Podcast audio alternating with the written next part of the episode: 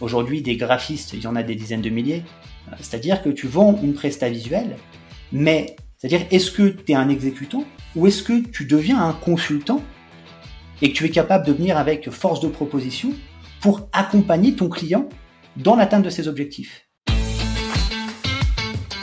Bienvenue dans le Creative Vendeur, le podcast 100% consacré à la vente et au marketing B2B pour les professionnels des métiers créatifs. Je m'appelle Pedro Mendes Santos. Je suis coach, formateur et consultant en développement commercial et aussi un esprit créatif incorrigible. J'ai créé ce podcast pour documenter une enquête personnelle que j'ai décidé de mener afin de trouver une réponse définitive à cette question.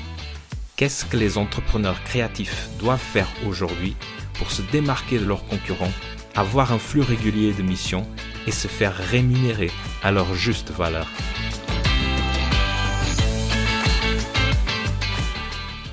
Bonjour et bienvenue dans le deuxième épisode du Creative Founder. Ce deuxième épisode du podcast va être le premier avec un invité. Et pour premier invité, j'ai fait exprès de ne pas euh, commencer avec un créatif. En fait, j'ai voulu commencer avec un spécialiste en psychologie de la vente et le challenger pour parler, peut-être pour la première fois, des problèmes spécifiques des métiers créatifs. Et pour ça, il fallait que je trouve un profil d'invité qui ne court pas les rues vraiment. Il fallait qu'il soit à la fois quelqu'un d'expérimenté dans le domaine commercial en entreprise mais aussi euh, quelqu'un qui a une certaine finesse de réflexion et une bonne dose d'ouverture d'esprit pour accepter de se mettre dans la peau d'un créatif et de lui apporter des réponses claires à ces questions typiques de créatif en matière de vente, marketing et prospection B2B. Heureusement, ça faisait quelques mois que je suivais quelqu'un euh, sur LinkedIn qui postait de superbes posts sur la psychologie de la vente et avec qui j'avais commencé à échanger. Il commentait mes propres posts LinkedIn, je commentais les siens et euh, un jour, justement, j'ai profité du podcast pour euh, faire sa connaissance et il a accepté d'être là aujourd'hui. Cette personne s'appelle Axel Tedesco. Il est consultant, spécialiste en vente et il prône notamment pour ce qu'il appelle lui-même la vente émotionnelle, un type de vente qu'il oppose radicalement à cette image traditionnelle de la vente à l'américaine, obsédée de résultats rapides, très souvent réputée pushy. Sa vente émotionnelle, au contraire, euh, met en exergue notre capacité de nouer très rapidement des liens de confiance avec nos prospects, euh, ce qu'ils considèrent comme étant décisif en matière de vente. On a eu une discussion passionnante pendant une petite heure euh, et on a discuté autour de toute une série de sujets. On a par exemple discuté sur pourquoi les professionnels des métiers créatifs se méfient autant de la vente et pourquoi ils ont raison. On a parlé sur le rôle des émotions et de la confiance dans la vente et comment les créatifs peuvent s'en servir pour vendre plus cher leurs prestations et se faire respecter davantage auprès de leurs clients. On a parlé sur comment les freelances créatifs euh, et artistiques peuvent se différencier aujourd'hui euh, dans le marché euh, et comment ils peuvent faire de la prospection active en B2B, mais d'une manière qui soit à la fois efficace et humaine et sans jamais harceler les prospects et tout en conservant des taux de conversion élevés. Sans plus m'attarder, euh, je te propose d'écouter ma conversation avec Axel Tedesco. Bonjour Axel. Bonjour Pedro. Merci d'avoir euh, accepté l'invitation pour, euh, pour le podcast. alors, j'ai expliqué un petit peu dans l'introduction de quoi on va parler. j'ai expliqué un petit peu comment on s'est connus aussi. voilà. Donc, on va parler de, si tu es d'accord, aujourd'hui, l'idée, euh, c'est de parler de trois sujets autour de la vente, comme par hasard. Donc, euh, une, quelle coïncidence. quelle coïncidence, n'est-ce pas? En fait, le podcast s'appelle le créatif vendeur. Donc, euh, on est censé parler de vente et comme par hasard, toi, tu es quelqu'un qui connaît pas mal la vente, n'est-ce pas? Ouais. Voilà. Et donc, on va parler donc de la vente métier aux compétences transversales. Euh, un deuxième euh, thème que j'aimerais aborder, euh, ce sera sur le rôle des émotions dans la vente. et troisièmement, un sujet qui, qui, concerne aussi beaucoup, que, que, beaucoup de, de, mes, mes, clients ont parlé très très souvent, que c'est la question de la relation client, notamment dans les métiers créatifs, la négociation et la vente, compte tenu des spécificités de ce type de métier. Voilà. Euh, ce que je vais te proposer avant, et qu'on est un peu habituel euh, dans, les podcasts en général, c'est que pour donner un petit peu de contexte et aussi pour ceux qui nous écoutent comprennent pourquoi je t'ai invité. Euh, en fait, c'est te demander un petit peu de te présenter, de qui tu es, ce que tu fais et d'où tu viens, quoi. Voilà. Bien sûr. Donc moi, c'est Axel, 36 ans. Euh, ça va faire 13 ans que je suis dans les métiers commerciaux. J'ai commencé par faire de la téléprospection pour de la prise de rendez-vous, de la collecte de taxes d'apprentissage et de la vente alimentaire surgelée. j'ai ensuite euh, j'ai eu une, expérience créative dont je parlerai peut-être euh, un peu plus tard. Après ça, j'ai fait donc de l'après-vente dans les assurances santé internationales, donc pour une filiale du groupe Alliance basée en Irlande, où là on traitait essentiellement avec des cadres, cadres supérieurs euh, de boîtes européennes envoyant l'expatriation dans le monde, donc des profils d'assez bon niveau. Ça m'a permis euh, d'avoir donc un poste en Suisse en tant que gestionnaire grand compte pour un cabinet de courtage, spécialisé lui aussi dans les solutions d'assurance pour personnes en mobilité internationale. Et euh, donc du coup, c'est euh, vraiment sur cette expérience que j'ai commencé à mettre le doigt sur les méthodes de vente douce. Je pense qu'on pourra approfondir le sujet tout à l'heure. Mhm, tout à fait. Et plus récemment, donc j'ai pris un poste euh, duquel j'ai démissionné il y a peu euh, dans l'industrie de l'édition, d'accord, et j'ai créé un service euh, relation client slash télévente pour un éditeur d'information financière où là, les gens nous appelaient et puis selon leur profil, selon leurs besoins, on leur proposait des abonnements à des revues financières pour les aider à atteindre leurs objectifs. Mmh D'accord. Voilà. Voilà. Je voudrais profiter, justement, tu disais, on peut parler un petit peu plus tard, mais je voudrais qu'on entre direct. Si tu peux nous raconter un tout petit peu, en fait, de ton, de ton petit passage par le monde des, métiers créatifs, justement. Bien sûr. Alors, j'ai eu deux, euh, deux euh, passages différents.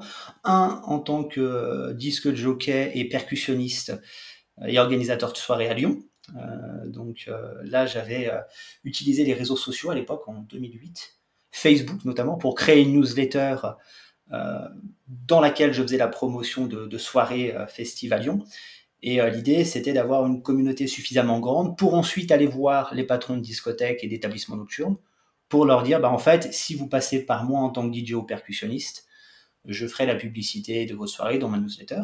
Donc ça, c'était la première chose. Et puis la, deuxième expérience, en fait, c'était dans le graphisme, justement où euh, là, donc, euh, je suis allé aux, États-Unis, à Los Angeles. J'ai travaillé pour un designer de jeans.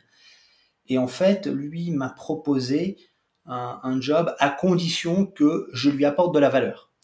Donc, euh, à cette époque-là, je savais pas trop ce que ça voulait dire. Donc, j'ai cherché un peu sur Internet. Et je me suis rendu compte que bah, c'était faire quelque chose dont il pouvait avoir besoin. Donc, moi, quelques mois auparavant, mon oncle m'avait donné Photoshop en version un peu pirate. Illustrator également. Et là, je me suis dit, bah voilà, un, mec qui crée, euh, qui crée une marque de vêtements, il va forcément avoir besoin de personnes pour faire des catalogues, pour faire des visuels.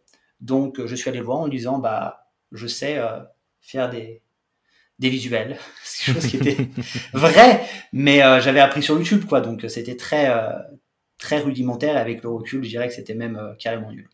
Bon, mais c'était un, auto, étais un autodidacte, donc de toute façon. Exactement. Mais voilà, là, l'idée, c'était euh, justement de, montrer que il y a deux choses qui sont importantes. Il y a le résultat, mais il y a aussi la personne. Et moi, en fait, euh, il a acheté le résultat, mais il a aussi acheté ma capacité eh ben, à toujours euh, être là quand il avait besoin de moi, ma capacité à toujours trouver des nouvelles idées pour mettre en valeur ce qu'il avait à proposer, le fait que j'étais fiable. Donc, finalement, euh, mon stage, il me l'a donné pour mes compétences graphiques, mais pas que. Puisque d'ailleurs, il y avait des gens qui étaient bien meilleurs que moi et qui ne travaillaient pas là-bas. D'accord. Donc en fait, c'est-à-dire, c'est un premier point qu'on va en discuter certainement sur la mhm. question du rapport entre les compétences euh, et la vente elle-même. Justement, si tu es d'accord, donc ça, c'est un excellent pont. Euh, je pense qu'on dit comme ça en bon français. pour le premier sujet que je voulais parler, que c'est un peu la vente en général je partage quelque chose avec toi. Je pense que ce n'est pas une surprise pour toi. Euh, beaucoup de mes clients euh, et beaucoup de professionnels dans les métiers créatifs une euh, des choses qu'ils me disent de manière la plus, euh, de manière plus récurrente, c'est la vente, ce n'est pas mon métier. Euh, il y a même deux ou trois semaines, j'en ai parlé avec un directeur d'une agence d'une dizaine de personnes en région parisienne, d'ailleurs qui, qui se débrouille très bien en tant qu'agence, et qui m'a dit clairement, ce n'est pas mon métier. Et d'ailleurs, à chaque fois que j'entends le mot commercial, j'ai tendance à fuir. Axel. Il n'est pas le seul. Hein? il, n'est pas le seul. Non, il n'est pas, le seul et les métiers créatifs ne sont pas les seuls certainement. Euh, mais on entend très très souvent. Est-ce que selon toi, grande question à un million de dollars, la vente est un métier ou c'est une compétence transversale? Alors, ni l'un ni l'autre. La vente, c'est humain. En fait, si on regarde ce que c'est la vente euh, et qu'on enlève la partie financière de l'équation, la vente, c'est faire accepter à une personne la possibilité de passer d'une situation A à une situation B, en lui montrant pourquoi elle a tout intérêt à le faire. Et ça, eh ben on le fait tous les jours à titre personnel. En fait, l'humanité, elle tourne autour de ça. C'est pour ça que la communication a été inventée. Si on regarde les choses d'un point de vue purement évolutionniste, pourquoi on s'est mis à communiquer? Pourquoi on s'est mis à parler? Parce que à l'époque de la préhistoire, euh, l'être humain euh, ou alors son ancêtre avait peur de son environnement. L'environnement était très hostile au point qu'il ne pouvait pas faire le poids seul. Et c'est ce qui l'a motivé à développer ses compétences en matière de communication pour s'entourer et pour finalement faire ce qu'on appelle l'union fait la force.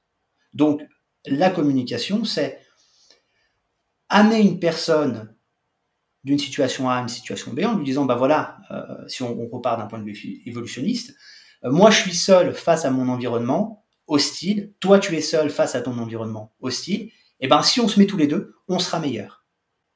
Et en fait, la communication a été développée finalement pour vendre ce passage d'une situation A à une situation B. Et, et aujourd'hui, ben, il faut voir l'aspect commercial comme une transposition de, l'état dont je viens de parler à nos problématiques plutôt contemporaines. Mhm. Bon, tu seras d'accord avec moi que les métiers, créatifs et les métiers voisins, donc, euh, sont des métiers de communication par définition. Comment euh, expliques-tu, de ton point de vue, euh, qu'il y ait cette aversion à la vente, il y a tout ce qui représente la vente en général, alors que ce sont des métiers de communication? C'est tout simplement lié à la réputation du, vendeur. Aujourd'hui, en fait, euh, les métiers de la vente ont souffert de la culture euh, vente agressive des États-Unis des années 70 euh, à 90-2000. Et notre culture de la vente en France, elle est étroitement liée à la culture de vente aux États-Unis. Le problème, c'est qu'on ne fonctionne pas de la même façon. On peut être beaucoup plus agressif aux États-Unis qu'on peut l'être en France. Du coup, quand on se met à s'inspirer de leur méthode de vente et qu'on les duplique ici, eh ben, ça donne des commerciaux qui sont euh, plus agressifs qu'assertifs et qui vont avoir recours à euh, des moyens de persuasion et non d'influence pour essayer de convaincre les gens. Et là, je fais vraiment la distinction entre persuasion et influence, puisque la persuasion, c'est euh, faire appel à des facteurs externes comme le commercial pour amener avec plus ou moins de force la personne à changer d'avis, alors que l'influence, c'est lui mettre à disposition des informations qui vont créer une dissonance et qui va faire que ça soit la personne qui soit à l'origine de son changement d'avis. Donc c'est plus doux, c'est plus subtil, et surtout, ben, c'est moins agressif et, ça entraîne beaucoup moins de résistance euh, pour le client. D'accord. Euh, toi, tu euh, donc, selon toi, l'agressivité que l'on, qui, à laquelle on associe l'idée de la vente aujourd'hui, a une origine dans la culture américaine. Elle n'a pas été toujours comme ça, du coup. Alors, ce qui était la vente avant en France, je ne le sais pas.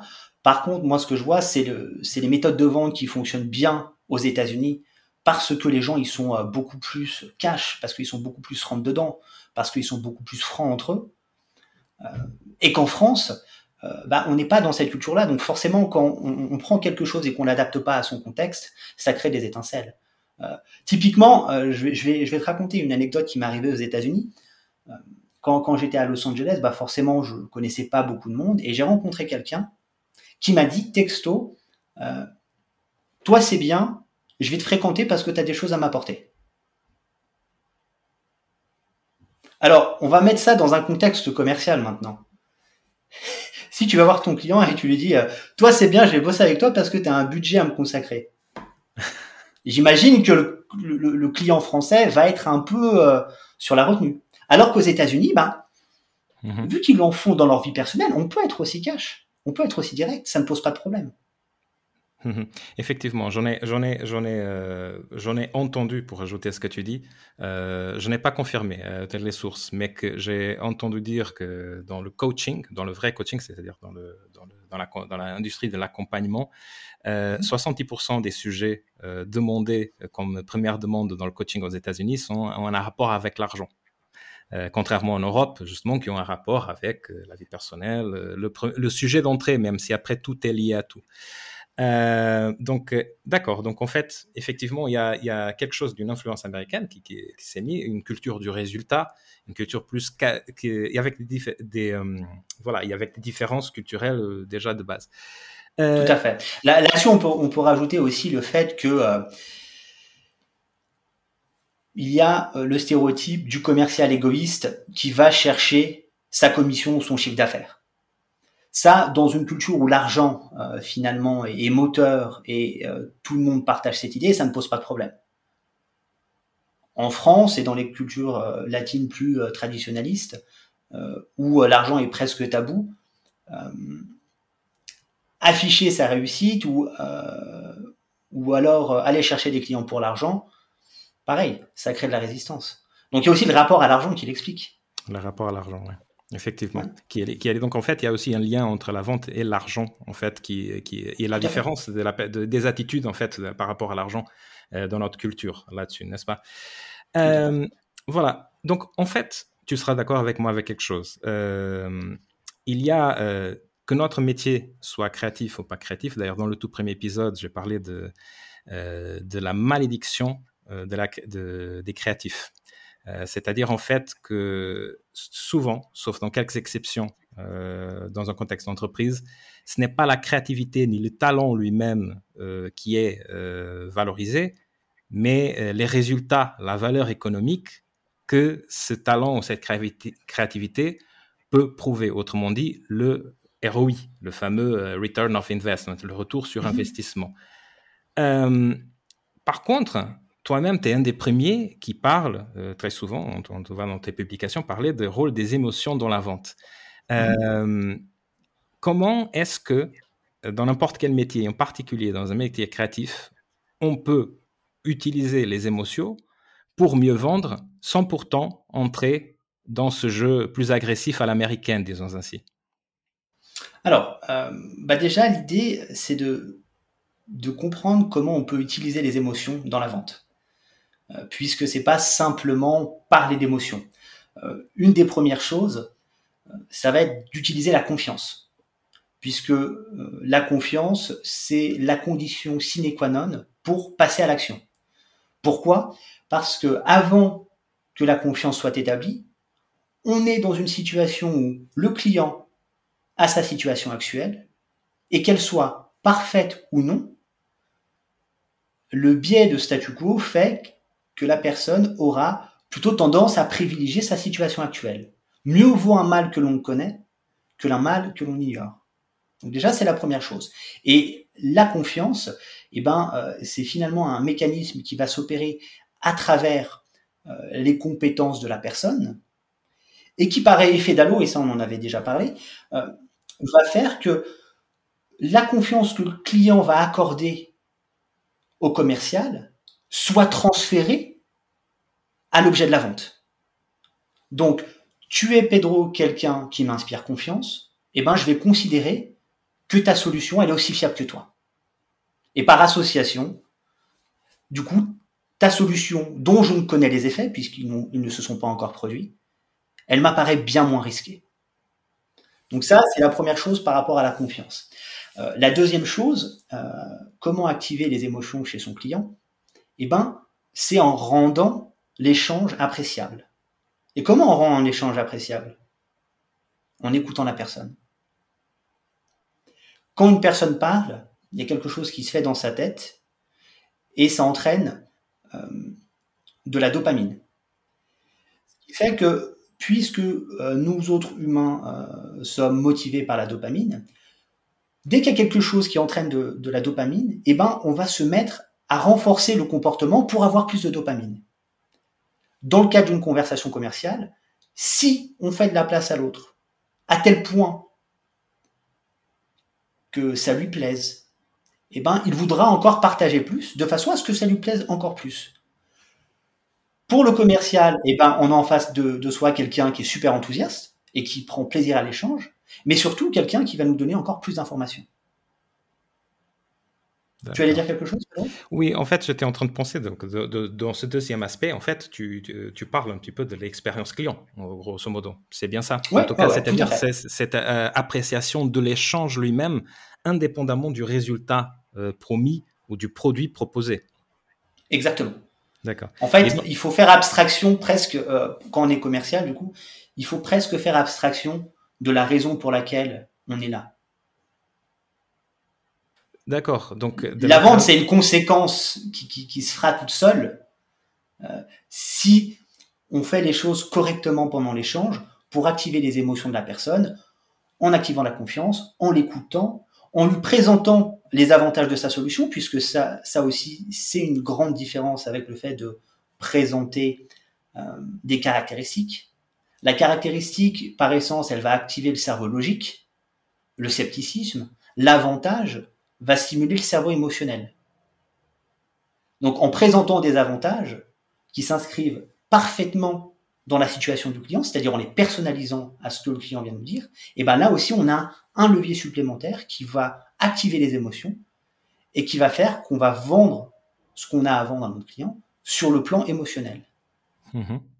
C'est très intéressant ce que tu dis, Axel, parce que, alors, si j'entends bien, donc il y a deux aspects dans ce que tu dis. La première, c'est, euh, et, tu l'auras dit en tout début de notre conversation, c'est-à-dire que euh, plus que le produit, on achète le vendeur. Tu en avais donné même ton propre exemple quand tu avais été créatif une fois dans ta vie, dans tes débuts euh, professionnels, que en fait, tu avais clairement ressenti que c'était le, c'était toi qui étais acheté et la confiance et ta fiabilité plus que le rendu lui-même en réalité.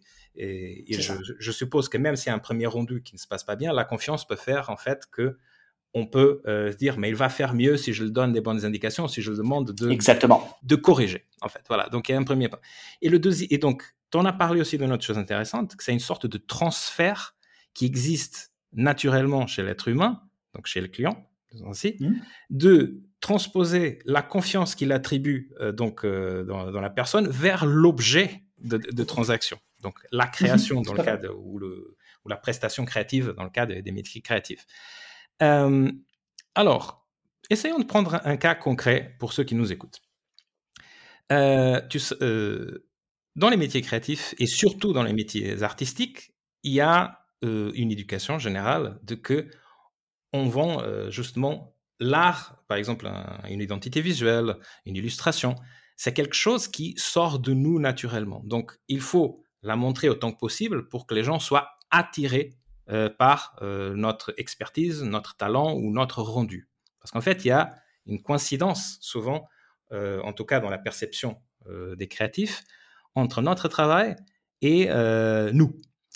Mmh ce que, mais ce que tu dis là, en fait, j'ai l'habitude de dire moi-même ça et je voudrais avoir ton avis là-dessus. Je dis que souvent, pour mieux vendre une production, une création, surtout si c'est une création artistique en B2B, il faut souvent oublier en fait son propre art pour se concentrer dans la relation et dans ses, compétences relation client.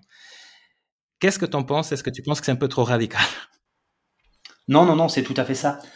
Euh, surtout si on a envie de se démarquer. Euh, je m'explique. Aujourd'hui, alors j'aime bien la distinction B2B, B2C.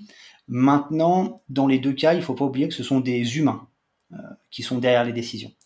Et une chose qui est euh, profondément vraie, que l'on soit pour ou contre, c'est que on aura tous tendance à prendre des décisions égoïstes, c'est-à-dire des décisions qui contribueront plus à notre survie qu'à celui de la personne à côté de nous. Donc, si on veut s'adresser à quelqu'un et qu'on veut retenir son attention, eh ben, le mieux, c'est de lui parler de quelque chose qui l'intéresse. Ce n'est pas de mettre son travail en avant. C'est vraiment chercher qu'est-ce qui intéresse la personne. Euh, aujourd'hui, euh, quand tu achètes un bien, euh, allez, on va prendre un vêtement ou un accessoire de mode, ou tu n'achètes pas un, un, morceau de cuir de vachette italienne qui est cousu main. Ça, c'est comme l'enseigne te le vendrait si elle le vendait mal. Non, toi, ce que tu vas, tu vas acheter, c'est quelque chose pour te récompenser, ou alors quelque chose qui va te permettre d'avoir une meilleure image de toi-même, ou alors quelque chose qui va te permettre euh, de faire partie d'un petit comité de personnes, de ton groupe de référence. Mais c'est pas finalement ce morceau de cuir, c'est tout ce qui va avec. Et eh ben, la même façon, un entrepreneur, il n'achète pas des cartes de visite, il n'achète pas un flyers. Il achète une façon de mettre en avant ce qu'il propose. Et donc, plutôt que de parler de son art, en fait, eh ben, il faut s'intéresser à comment la personne en face de moi a envie de mettre en avant sa valeur ajoutée. Je pense que là, il y aura une objection euh, naturelle euh, de la part de beaucoup mhm. de ceux qui nous écoutent, qui est la suivante. Mais Axel, comment tu expliques, par exemple, Leonardo de, Léonard de Vinci n'a pas mhm. euh, eu toutes ces réflexions à la vente à son époque, et même encore aujourd'hui, il y en a des gens, des, artistes ou, des, tout simplement quelqu'un de métier créatif qui exposent leur portfolio, qui créent un personal branding de manière spontanée, au feeling et authentique, qui est un mot qu'on utilise aujourd'hui beaucoup, euh, et mmh qui ont leur communauté et qui vendent sans avoir besoin de se mettre à la place de l'autre. Comment tu commentes à cette objection? Alors, ça peut arriver. Euh, maintenant, dans tous les cas, ils se mettent à la place de l'autre. Ils se mettent à la place de l'autre parce qu'ils savent que s'ils font des œuvres appréciées, les gens vont se ruer pour les acheter. Et d'ailleurs, le prix est le reflet d'un travail de réflexion où ils se sont mis à la place de l'autre ils se sont dit, bah voilà, euh, aujourd'hui je fais telle œuvre, telle chose, et eh ben je suis tellement génial que je sais que certaines personnes, pour augmenter leur statut, seront capables de mettre X milliers, dizaines de milliers, voire millions pour acquérir une de mes œuvres. Mhm. Parce qu'ils font partie en fait du club de ceux qui achètent euh, le, le, club des acheteurs de cette œuvre d'art. Elle est devenue en fait euh, un prétexte de communauté, si je comprends bien ce que tu dis. C'est ça. L'idée, c'est de se dire que pour l'artiste, eh ben, enfin, il va vendre au client un statut, il va vendre peut-être une forme d'investissement, mais c'est quelque chose qui va servir les intérêts de l'acheteur. Alors après, on peut être à l'origine d'une démarche euh, qui suit ça sans même s'en rendre compte, que ça soit euh, totalement euh, le fruit du hasard. C'est possible. Mais si par exemple on prend un Picasso, Picasso est l'exemple parfait de ce que je dis. On, on, se souvient de Picasso pour le cubisme, mais on oublie que Picasso, c'est un peintre de génie qui a fait des œuvres bien plus techniques que le cubisme, des choses qui visuellement euh, sont bien plus complexes, bien, bien plus parfaites, en tout cas en, mon sens, parce que le, cubisme ne, me parle pas, mais il s'est adapté aux gens qu'il avait en face de lui. Et il a compris que ce n'est pas avec euh, ces techniques de peinture plutôt euh, traditionnelles qu'il se démarquerait et qu'il arriverait à, stimuler ce côté égoïste chez ses clients. C'est vrai qu'on en parle beaucoup de Picasso dans le cubisme, qui c'était dans les années, là je me souviens pas du tas, c'était les années 10 ou les années 20, alors qu'il est mort en 73. Donc il a vécu toute une vie, il a eu plein de mouvements, il, il s'est exprimé de plusieurs manières différentes. Là, l'exemple, l'exemple objection que je te donnais, c'était un exemple objection euh, très commun en B2C. Justement, on crée une mhm. communauté, on crée un ensemble de fans. En B2B, euh, qui, reste du humain to humain, H to H, comme, comme disait quelqu'un il n'y a pas très longtemps, euh, mhm. pourtant cet effet, il est encore moins, moins important que, moins important que dans un phénomène de B2C. Serais-tu d'accord qu'en B2B, c'est-à-dire quand on essaye de vendre une entreprise, euh, il faut encore plus, euh, plus qu'en B2C, euh, pour se mettre à la place de l'autre qu'en B2C ou c'est pareil pour toi en termes de... Ah non, il faut, faut, se mettre encore plus à la place de l'autre. Encore plus Ouais. Surtout, surtout quand on est sur un marché aussi concurrentiel que, que celui de, de la création. Aujourd'hui, des graphistes, il y en a des dizaines de milliers. des, des personnes qui vont faire euh, euh, du branding, je sais pas, euh, auditif, audio, il y en a un peu moins. voilà, si on est vraiment sur identité sonore, exactement. Là, il y en a un peu moins, mais si on, parle vraiment de, création visuelle, il y a pléthore d'offres. Et, aujourd'hui, en fait, la, seule façon de tirer son épingle du jeu, bah, c'est comme dans les assurances. je vais donner un, un exemple très concret. les courtiers en assurance, il y en a des centaines, voire des milliers moi, mes contrats, je les gagnais pas avec l'assurance. En fait, l'assurance, c'était juste un prétexte. Ce qui faisait la différence, c'était tous les services qu'on allait mettre autour pour articuler cette solution d'assurance. Et eh ben, pour un graphiste, c'est la même chose. C'est-à-dire que tu vends une presta visuelle, mais ce qui va te permettre de démarquer, c'est ta fiabilité, les délais dans lesquels tu travailles, est-ce que tu offres une prestation ou est-ce que tu deviens un partenaire de confiance sur la thématique de ton client? C'est-à-dire, est-ce que tu es un exécutant ou est-ce que tu deviens un consultant et que tu es capable de venir avec force de proposition pour accompagner ton client dans l'atteinte de ses objectifs et voir d'anticiper ce qu'il a à dire? C'est-à-dire que tu es graphiste, tu tombes sur une nouvelle mode qui fait fureur dans son secteur, tu te rends compte que ton client euh, n'a pas encore transitionné, tu l'appelles. Tu dis, écoutez, il y a un changement de tendance, là il se passe ça, ça et ça. De la dernière conversation que nous avons reçue, j'ai retenu que A, B, C, et là vous, vous n'y êtes pas. Il y a une raison ou pas? Très bien, alors est-ce qu'on pourrait le faire ensemble? Et voilà. D'accord. Donc, dans ce cas-là, euh, il y a une autre objection que je veux te, je veux je veux te mhm. poser, je veux demander ton avis, qui, est le suivant. Donc, on entend bien dans ton discours, Axel, que euh, justement, c'est l'empathie, la fiabilité, tout ce qui sort du relationnel qui est établi avec le client est un facteur de différenciation, surtout, euh, pas que pour les métiers créatifs, on est d'accord, mais beaucoup pour, les métiers créatifs, parce que comme tu as dit, il y en a des milliers, des dizaines de milliers donc, euh, ce qu'on appelle souvent un marché saturé, bon, même si le, terme ne, me plaît pas plus que ça, mais il y en a vraiment beaucoup. Euh, et tous, euh, c'est-à-dire que la question subjective du talent et de l'art reste subjectif, reste aléatoire. Donc, un autre levier de la différenciation passe par les compétences, les skills au niveau de empathie, se mettre à place de l'autre, prouver ou inspirer de la confiance générer de l'enthousiasme. Je sais que ça, c'est un, sujet qui te, qui te, plaît. Mais ce que me disent souvent euh, mes clients, euh, mes prospects, euh, les gens que je travaille dans le, métier créatif et autres, est Mais Péro, ça, très bien, si je suis déjà avec lui, tout ça, ça peut se passer. Mais comment est-ce que je fais pour quelqu'un qui ne me connaît pas pour que développer cette confiance alors qu'il ne me connaît pas? Notamment, là, on parle de prospection. Eh ben, c'est d'amener de la valeur dans sa prospection. C'est-à-dire? Alors, personnaliser vraiment le, message, montrer à la personne euh, que l'on s'adresse à elle et non pas à la masse, et puis ne pas hésiter à faire des, des relances et des suivis. Par contre, quand on fait une relance ou un suivi, interdiction de faire perdre le temps à son client ou à son prospect.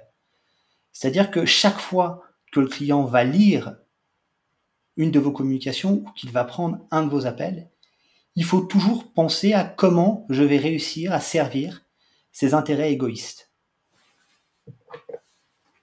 Donc c'est amener une information dont il n'a pas conscience. Pratiquer une bonne pratique, enfin partager une bonne pratique. Euh, ça peut être moi dans, les assurances, des fois, euh, eh ben on contactait, euh, on était spécialisé dans les écoles internationales pour assurer leurs étudiants. Et eh ben dès qu'on trouvait une étude sur le, la santé mentale des étudiants internationaux, et eh ben c'est quelque chose qu'on pouvait adresser aux écoles en leur disant bah voilà, nous c'est notre secteur d'activité. D'ailleurs regardez ce que ce que dit telle ou telle étude sur la santé mentale des étudiants. Est-ce que ça vous parle ou pas? Et là, on a une accroche qui montre eh ben, qu'on a fait le travail, qu'on s'est intéressé vraiment à l'organisation et qui sert de, base pour ouvrir la discussion. Ou à l'organisation ou à l'industrie, tu es d'accord Ou à l'industrie, tout à fait, ouais, ouais, tout à fait. Ça, me parle ce que tu dis et tu me diras si, si, si, je, si je lis bien euh, tes pensées et ton discours. C'est qu'en fait, c'est-à-dire qu'il faut avoir une notion d'une actuelle manière de faire, ou ancienne à l'ancienne, et une nouvelle manière de faire qui n'est pas forcément vue tout de suite, euh, qui n'est pas sous les yeux de, de, notre euh, interlocuteur, en fait. Vous, vous avez l'habitude, euh, par exemple, de faire votre, pour un, un, designer de produit, normalement d'avoir votre process pour la construction de, pour la production de votre produit comme ça, de votre produit comme ça, voici une autre manière de faire et pourquoi, en fait, ça peut vous apporter des bénéfices dans le nouveau monde où nous sommes. C'est à peu près ça? C'est ça. Alors ça, sur le fond, oui, mais il faut le faire aussi sur la manière de faire. Euh, le but, quand, on envoie un email de prospection, c'est quoi? Selon toi, Pedro? Alors, je dis souvent, euh, quand on envoie un email de, un email de prospection, euh, ultimement, c'est de vendre un rendez-vous, c'est de décrocher un rendez-vous. Euh, Et donc la première étape, c'est laquelle selon toi? Alors, la première étape pour obtenir ce rendez-vous, tu veux dire? Non, le, tu sais, le, rendez-vous, c'est euh, finalement une succession d'étapes. Ah, d'accord. Dans, dans, dans, ce... Voilà, toi, tu as un email de prospection, tu vas mhm, mhm. envoyer à un prospect. Mhm, euh, quelle est la première chose que, que, tu souhaites quand tu envoies ce, cet email? Euh, alors, la première chose que je souhaite, c'est que, que mon interlocuteur euh, comprenne que je l'ai vu, euh, que j'ai des choses intéressantes à lui dire et, à échanger avec lui. Donc, en fait, en fait, ce que je cherche avant le rendez-vous, c'est de déclencher une conversation. En fait, ça, c'est ce que je dis tout le temps. Et avant de déclencher la conversation, c'est d'attirer l'attention. Ah, encore avant Oui, bien sûr. Ouais. T'as raison. Exactement. Alors, attirer l'attention, c'est quoi? C'est créer la surprise. Mhm. Et, qu'est-ce que qu'est-ce que c'est que la surprise? Ben, En fait, la surprise, c'est ce qui arrive après une erreur de prédiction. Il faut savoir que notre cerveau a tendance à toujours anticiper ce qui va se produire. Et la surprise, c'est quand, euh, si tu me permets l'expression, il y a un bug dans la matrice. C'est-à-dire, je m'attendais à voir A, B, C et donc D, et là, je vois A, B, C, G. Et je me dis, oula, ça correspond pas à mon logiciel interne. Du coup, il faut que je donne toute mon attention. Et ça, ça se passe à un niveau inconscient. Il faut que je donne toute mon attention. Pourquoi?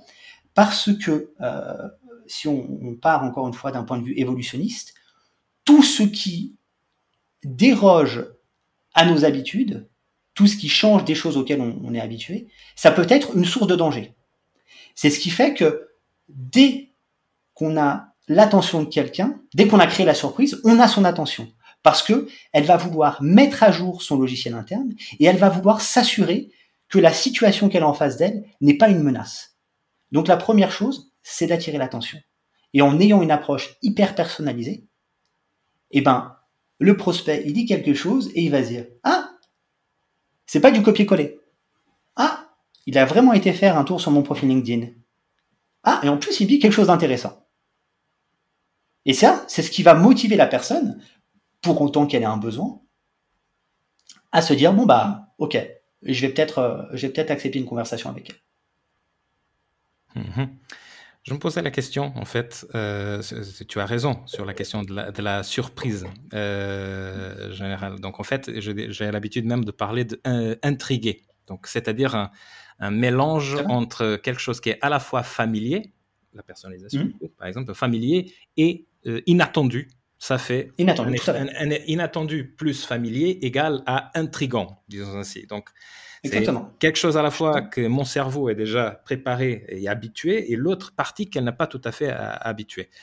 Euh, cela dit, question que je te laisse un peu en ouvert, c'est est-ce qu'il est possible encore aujourd'hui, dans le monde aujourd'hui, où l'attention est de moindre en moindre, où on, lit de moins en moins de messages de prospection, euh, où des formules de copywriting circulent partout, euh, des templates, est-ce qu'il est possible encore de surprendre les gens, nos interlocuteurs, nos prospects à froid, euh, alors qu'ils ont de moins en moins de temps, de laps de temps d'attention à nous accorder? Alors, je suis d'accord avec toi sur le constat. Euh, il y a de plus en plus de bonnes pratiques qui sont partagées, ce qui fait qu'au bout d'un moment, cette bonne pratique, on s'y habitue, et elle est plus si bonne que ça. Par contre, il y a une bonne pratique qui ne changera pas. C'est laquelle? C'est le, c'est le fait que l'on s'intéresse à nous. On reste la chose la plus importante pour nous. Notre instinct de survie fait que l'on est intéressé par tout ce qui nous concerne. Donc l'hyperpersonnalisation, pour autant qu'elle soit spécifique et adaptée, on ne peut pas euh, trop l'utiliser. Mm-hmm. Tu, sais, tu sais quel est le, le, mot qu'une personne préfère? En général? En général, oui. Et on a tous, on a tous ce mot-là en préférence. Euh, tu, ne veux pas parler du, de notre prénom, si? C'est, le prénom. Ah, et on entend. Alors, c'est des mots, euh, autant de mots différents qu'il y a des prénoms dans le monde. Exactement. j'ai compris, j'ai compris, oui. Mais notre prénom, on l'a entendu peut-être, je euh, je sais pas, on l'entend 10 fois par jour, 3650 fois sur une année. sur une vie, on multiplie ça par ça fait pratiquement de, 300 000 fois. Mmh voilà bien d'accord. Et pourtant, on s'en lasse pas. Hein. on s'en lasse pas. Euh, d'ailleurs, de ton expérience, on parlait de la culture américaine, parce que le prénom, c'est quelque mhm. chose de très anglo-saxon, hein, il faut le dire ce qui est. Euh. Même si ça change en France et au Portugal. Ça dépend des secteurs. Ça dépend des secteurs, tu es bien d'accord. C'est ce que j'avais. Parce que je pense qu'il y a une question que beaucoup de monde euh, me pose, va tout poser et va poser encore dans ce podcast. C'est en fait, comment est-ce qu'on peut privilégier à quel moment est-ce qu'on privilégie l'utilisation du prénom ou l'utilisation du nom avec monsieur et madame? Tu as un avis là-dessus? Ça va dépendre du secteur. C'est comme la cravate. En fait, euh, pour, être, euh, pour être fiable, euh, la fiabilité, c'est faire ce que l'on attend de vous. D'accord? Et une partie de la fiabilité, c'est faire ce qu'on attend de vous dans un contexte donné. Aujourd'hui, je vais chez un client en en, chino, en jean, basket, euh, blazer et chemise. Si euh, ce n'est pas un client euh, service financier, ça passe. Aucun problème. Maintenant, je suis banquier privé, je gère avec des multimillionnaires, voire des multimilliardaires habillés comme ça, je fais pas 10 minutes. Pourquoi? Parce que dans ce contexte, on attend de moi que je sache de prime abord, hein, vraiment la, chose fondamentale, c'est que je connaisse les règles euh, dont on attend que je, que je connaisse les règles à respecter dans mon, dans mon secteur. Oui, les codes, bien entendu. Les codes, ouais. Et ça, le client, euh, il, est, il est influencé par ses attentes au niveau des règles à, respecter. C'est ce qui fait que, c'est ce qui fait que, ben, euh, si tu as un créatif qui vient avec un jean troué bah, tu dis c'est qu'il est créatif, euh, c'est pas grave. Par contre, si demain euh, tu vas demander euh, un, emprunt pour acheter un bien IMO et que ton banquier arrive avec un jean troué, tu vas dire oula, c'est bizarre quand même. C'est la même chose aussi pour le vouvoiement et le tutoiement. Euh, tutoiement Exactement. de toute façon. C'est-à-dire, moi, je viens d'une culture journalistique où du tutoiement a été normal. moi, j'ai failli être musicien aussi dans ma vie. Le tutoiement, je ne t'en parle même pas. Et donc, j'utilise le tutoiement comme, comme norme avec autorisation de la personne donc voilà. Euh, bah, j'allais, justement y venir, demander l'autorisation. Ouais. Et, selon les secteurs, ça peut même aller jusqu'à demander le code vestimentaire. Moi, je sais que je, travaillais avec les écoles hôtelières où euh, euh, bah, ce sont des écoles très chères avec une clientèle très haut de gamme. en cas de doute, on leur demandait, euh, aujourd'hui, euh, on a une manifestation sur votre campus, comment vous voulez qu'on vienne habiller? Est-ce que c'est euh, deux pièces plus cravate? Est-ce qu'on peut enlever la cravate? Est-ce qu'on peut avoir des chaussures relax? Ou alors est-ce que c'est des chaussures de ville? Et là, ils te disent non, cravate, chaussures de ville, de rigueur, parce que même les professeurs sont comme ça, on ne peut pas se permettre de dénoter. C'est bien d'accord. Il faut toujours s'adapter, en tout cas, à l'écosystème euh, et à la cible on, à laquelle on souhaite s'adresser. Axel, je voulais justement les 10 minutes que nous avons, euh, je pense qu'à peu près, euh, te parler du troisième sujet, qui est justement la, mhm. les créatifs en général ne vont pas parler forcément avec ces termes, mais je parle du langage de vente, c'est-à-dire la relation client. En mhm. revanche, s'il y a quelque chose que chez les métiers créatifs, et en particulier les freelances, euh, c'est un sujet assez sensible, c'est la question du juste prix. C'est-à-dire, euh, une des, dans ce podcast, euh, on, va en entendre parler. on parle souvent, une des plaintes qui est la suivante. nos clients ne respectent pas suffisamment notre créativité, ne respectent pas suffisamment notre travail. Ils ont tendance à, prendre, à vouloir souvent prendre la main dans le processus.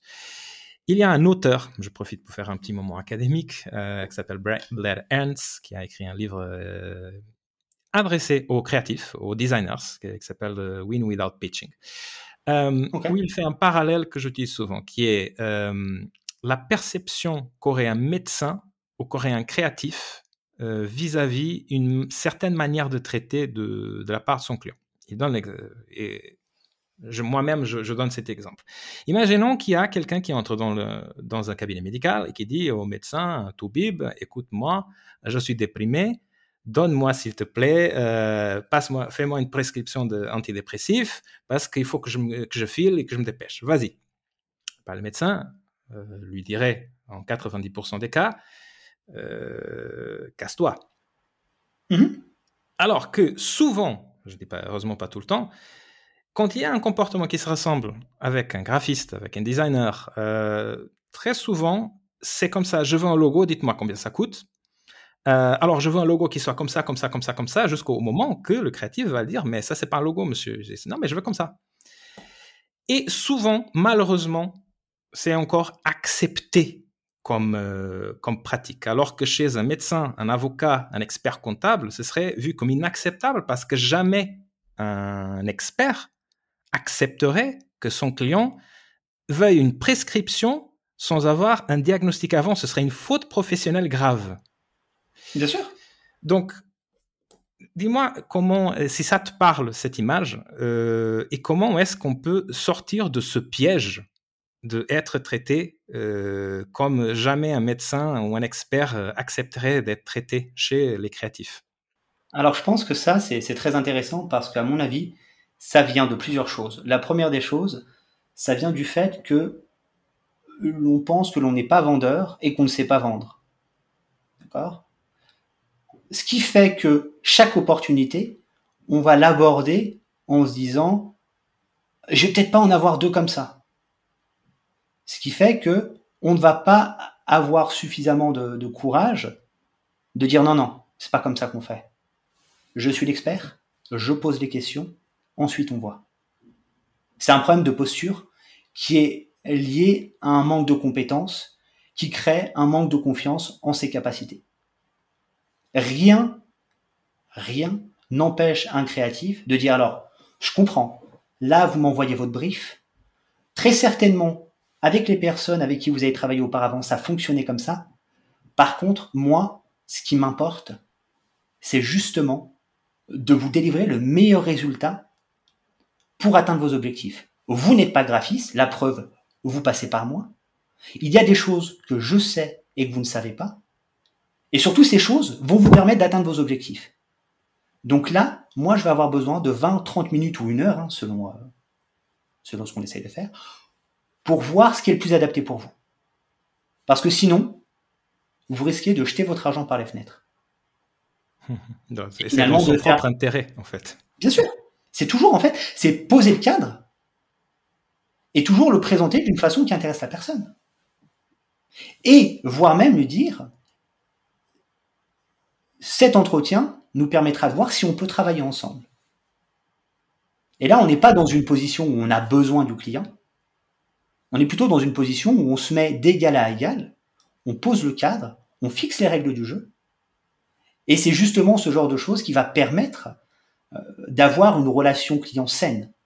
Euh, ce, que, tu me décris là, mais je le souhaite à personne. Euh, parce que parce que c'est vraiment en fait accepter un, un contrat comme ça sans essayer de changer les règles du jeu, c'est d'accepter d'être un exécutant au service d'une personne qui ne connaît pas forcément le, sujet. C'est pas intéressant. Et puis surtout, ça va créer beaucoup de frustration, tant du côté client qui a des mauvaises habitudes, que du côté du créatif qui ne pourra pas euh, vraiment mettre tout en œuvre pour atteindre les objectifs de son client. Mmh Justement à ce sujet, euh, à ce sujet, je voudrais avoir ton avis. Il y a quelque chose que je dis souvent, euh, mais c'est un, avis à moi, peut-être que je me trompe. La tendance qu'on a aujourd'hui à euh, trop discuter digitalement, et quand je dis digitalement, ça veut dire en envoyant des SMS ou des emails, ça peut apporter une certaine facilité dans les échanges aujourd'hui entre, un, freelance ou un prestataire et, et son client. En revanche, ça augmente le risque de tomber dans un piège, justement, d'être traité comme une marchandise. C'est-à-dire, en fait, que, justement, pour qu'on puisse poser ce cadre, je ne vois pas d'autre manière que ce ne soit pas à l'oral. Euh, alors que si on tombe dans un piège de faire trop longtemps une négociation euh, par euh, mail, comme c'est une pratique très très courante chez les créatifs, on risque justement d'être traité comme si on était un catalogue d'Amazon. Dis-moi ton avis là-dessus. Ben, ben, je suis d'accord, en fait. Ce qu'il faut savoir, c'est que plus le temps passe, plus tout s'accélère, plus on a tendance à se cacher derrière des emails. D'accord? Aujourd'hui, quelqu'un qui négocie longuement par email, ben, c'est quelqu'un qui n'est pas à l'aise avec le, concept commercial, avec le contexte commercial. Donc moi, si je suis client, je sais que j'ai en face de moi quelqu'un qui est pas à l'aise. Bah, je sais que je vais pouvoir euh, tirer le prix au bas euh, au maximum. S'il était à l'aise, il prend son téléphone, il pose le cadre, il définit les règles du jeu et on parle d'égal à égal. Tant que la personne reste dans l'email et qu'elle poursuit l'échange email à un moment où elle avait l'opportunité de prendre un numéro de téléphone ou alors un email et de fixer une visio, eh ben, plus elle s'engage là-dedans, plus je sais qu'elle a aucune expérience de la vente, plus je sais qu'elle ne saura pas défendre sa valeur, plus je sais que je vais pouvoir tirer le prix vers le bas aussi à, ça. À ce point-là, en fait, plus tu dis carrément, plus on utilise, plus on utilise trop trop trop longtemps les mails, moins ça démontre de l'expérience et de l'expertise du coup. Bah ça montre qu'on n'est pas à l'aise avec sa posture. Ouais, d'accord, je comprends ce que tu veux dire. j'ai tendance à, j'ai tendance, non, je, je suis plutôt d'accord avec toi. Mais je vais laisser après ceux qui nous écoutent donner leur avis aussi. c'est brutal. C'est un peu brutal. Je, suis d'accord, mais après, moi, moi l'idée, c'est de, et, je le fais avec mes clients, et j'invite toutes les personnes qui nous écouteront à le faire.